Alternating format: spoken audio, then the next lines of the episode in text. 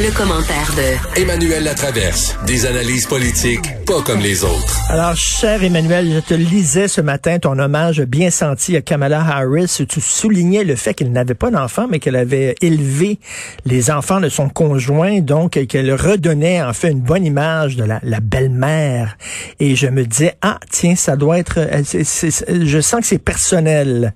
Euh, que, que c'est peut-être ta situation à toi aussi, Emmanuel belle-mère qui a eu euh, une belle histoire de belle-mère. Moi aussi, j'ai élevé les enfants de mon mari. On s'entend bien dans la famille. Ils m'ont euh, ils m'appellent par mon surnom. Ils m'ont jamais appelé quelque chose qui ressemble à maman. Mais c'est euh, c'est sûr que c'est des questions auxquelles euh, on réfléchit beaucoup. Puis ça m'a ça m'a surpris de voir comment son accession à la vice-présidence révèle aussi euh, j'ai pris le thème de la belle-mère parce que c'était rigolo là, pour euh, pour l'aborder, mais, mais, je fais je fais une parenthèse là-dessus. Je fais une parenthèse parce que c'est c'est je veux revenir là-dessus. Euh, ma blonde aussi, euh, moi j'ai un enfant avec Sophie, mais j'avais deux filles avant, donc elle a, elle a, elle a été belle-mère et elle a participé à un livre collectif qui a été publié il y a quelque temps qui s'appelle La blonde de mon père, je crois, où elle parlait justement du rôle de belle-mère qui peut être parfois ingrat parce que tu tu donnes beaucoup puis des fois tu tu reçois peut-être moins que ce que tu espérais. En tout cas, c'est pas c'est pas évident le rôle de belle-mère. On en parle très peu, mais c'est vrai que c'est un rôle assez particulier. Et je trouve assez intéressant que tu soulignes ça chez, chez Mme Harris. On apprend. moi, je me rends compte que si j'étais il y a 20 ans, la belle-mère que je suis aujourd'hui, mardi, aurait été beaucoup plus facile. il n'y a pas de livre de recettes. Ça prend sur le temps et malheureusement, il faut que tu casses les dents plusieurs fois pour atteindre un niveau de sagesse et de compétence en la matière. Mais je pense que ça, c'est assez universel. Mais c'est quand même très révélateur qu'on a une euh, un couple, la vice, vice-présidentielle, euh, qui sont pas de la même religion. Elle est hindoue, lui est juif, euh, d'une famille reconstituée mhm. euh, et d'une femme qui n'a pas d'enfant aussi. C'est un tabou, là, surtout aux États-Unis, hein? Ben, c'est un gros tabou partout. On moi, je pense que c'est un enjeu dont on parle moins ici. Mais si dans ton entourage, tu connais des femmes professionnelles qui n'ont pas d'enfants, aie cette conversation-là avec elles. Ah oui. C'est hallucinant comme ces femmes-là se font regarder comme si elles étaient dénaturées comme si, mettons, leur ambition personnelle était plus importante que que, que l'amour qu'elles pouvaient porter à des enfants. On dirait que c'est c'est comme si ça, ça, ça, dit des choses négatives sur ces femmes-là. Oui, oui, oui, elles sont vues. C'est comme elles, ce sont des femmes qui ont à qui il manque un, un élément génétique. Hein? Elles n'ont pas l'instinct maternel. Comment peux-tu ne pas avoir l'instinct maternel dans la vie quand tu es une femme? Tu sais? Euh. Et elles sont, elles sont, il y a énormément de pression sociale pour que les femmes aient des enfants. Et je trouvais ça. Donc, il y a dans, ce que je voulais souligner, c'est qu'il y a dans Kamala Harris un modèle de femme ambitieuse, on peut s'entendre, qui est très différent des modèles passés de femmes ambitieuses.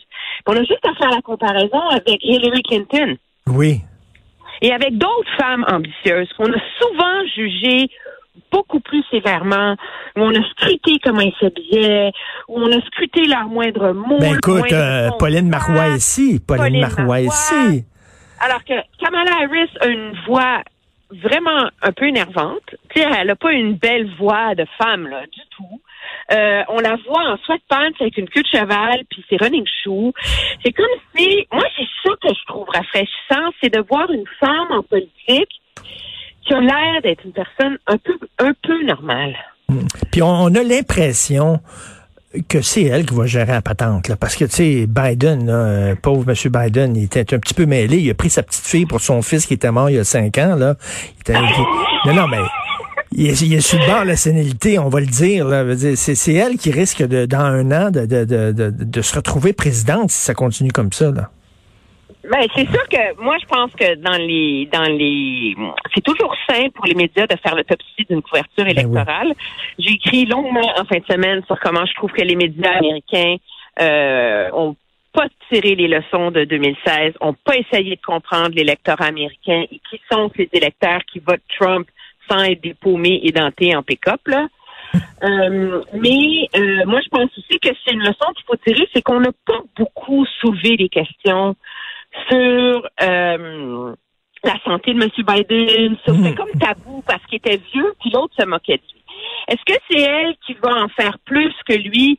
Je pense que on va le, ça va être révélé au fur et à mesure de la présidence, mais c'est sûr que il n'y a que lui qui a l'ascendant pour tenir le discours qu'il tient. Si lui appelle à dire, écoutez, on peut-tu arrêter de se démoniser? Il faut qu'on apprenne à se parler, démocrates et républicains. Il lance un message aux démocrates aussi. Il lance un message à son aile radicale.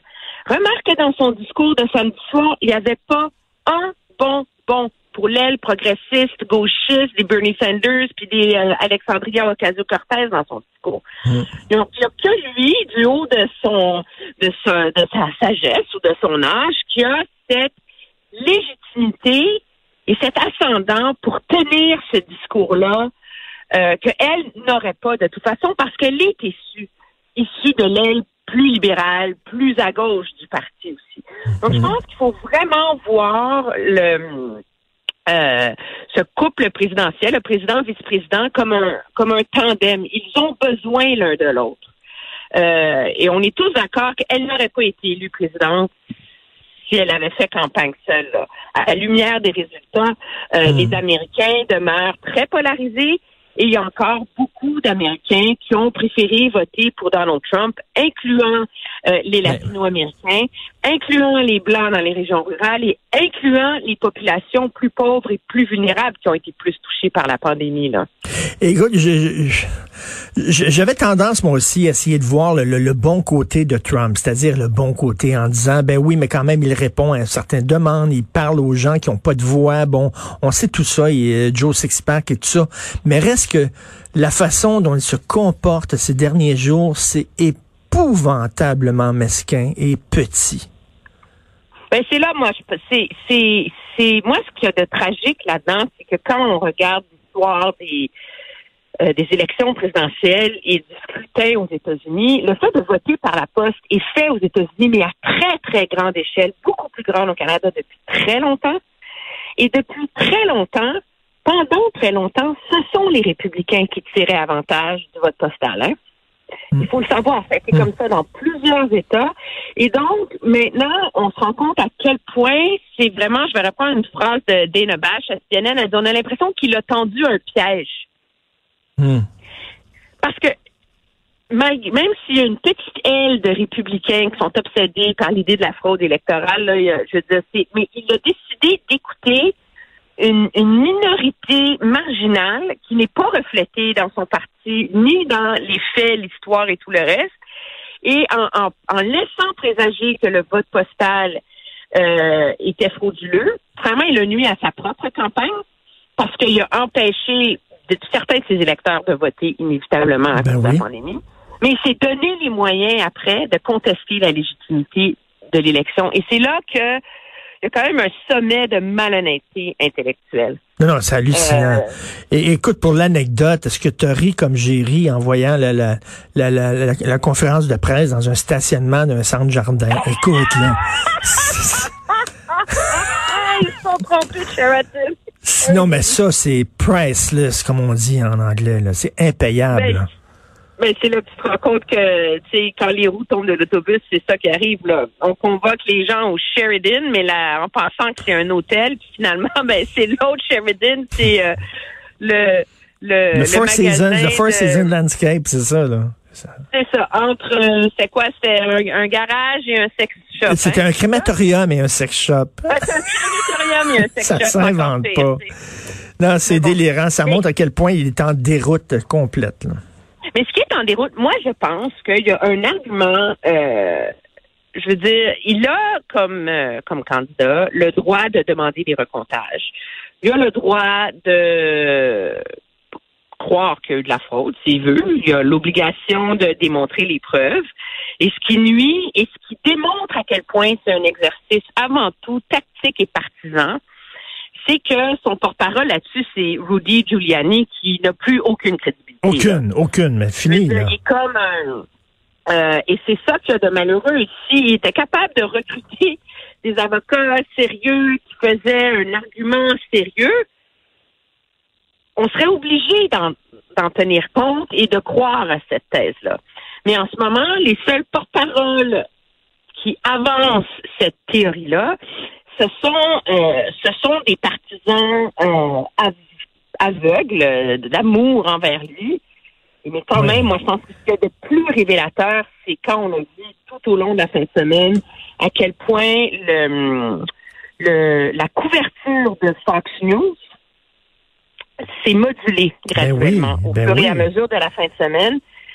Bon, il y a plein d'articles qui ont été écrits là-dessus pour les gens que ça fascine. Là. Vous irez mettre en Google Murdoch, Family, Fox News, puis vous allez tous les voir là, à l'effet que là, le- la famille qui est propriétaire de ce réseau a comme un, un dilemme moral. Tu sais, jusqu'où est-ce qu'on fait de l'argent et on est partisan et à quel point est-ce qu'on, comme média, on a une responsabilité. Mais Non, il- même Fox ne crédite pas la thèse de la fraude. Non, mais ils veulent s'acheter une Ben nouvelle là, crédibilité. Là. Ils veulent faire oublier qu'ils ont appuyé aveuglément Trump toutes ces années. Là. Ils sont en train de préparer l'après-Trump là, euh, et, et de, de s'acheter, c'est ça, une nouvelle crédibilité. Écoute, rapidement, rapidement, je veux revenir au Canada parce que con- concernant le couvre-visage, on dirait qu'il y a deux, euh, deux visions qui s'affrontent entre le Québec et Ottawa, non? Ben écoute, c'est hallucinant. On a appris la semaine dernière euh, comme une arrière-pensée que ça prenait trois couches à nos masques et à nos pauvres visages. Et là, là alors on va tout savoir, je vais ressortir ma machine à coudre. Et là, on- Madame la directrice de la santé publique à Ottawa nous dit qu'on a juste à mettre un morceau de Scott Towel entre les deux morceaux de tissu et que ça suffit. Mais euh, les recherches en santé publique au Canada démontrent que le Scott est totalement inutile. Puis finalement, on a testé plein, plein, plein de, de filtres potentiels. Et euh, les conclusions euh, de l'Institut Armand Frappier au Québec, c'est que le seul filtre qui ferait vraiment une différence, c'est un filtre d'aspirateur Hoover DP. Alors, tout le monde, on se rue chez Canadian Tire, mesdames et messieurs. Mais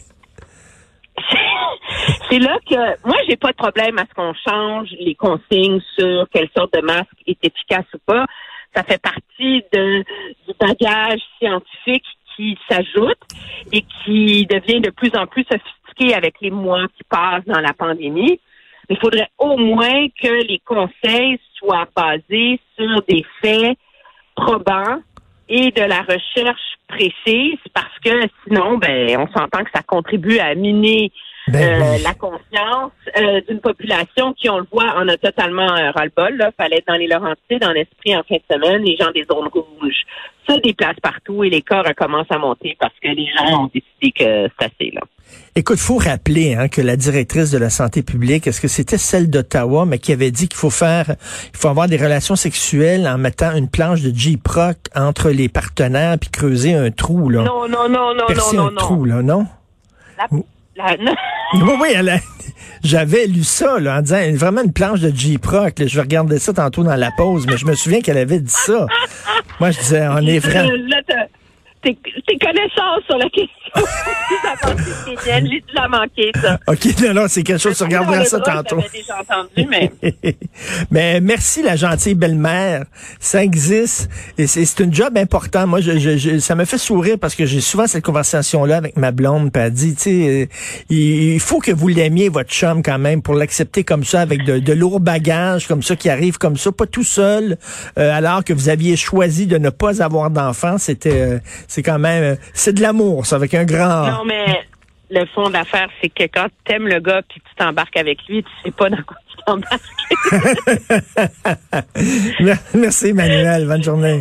Salut. Manuel la traverse.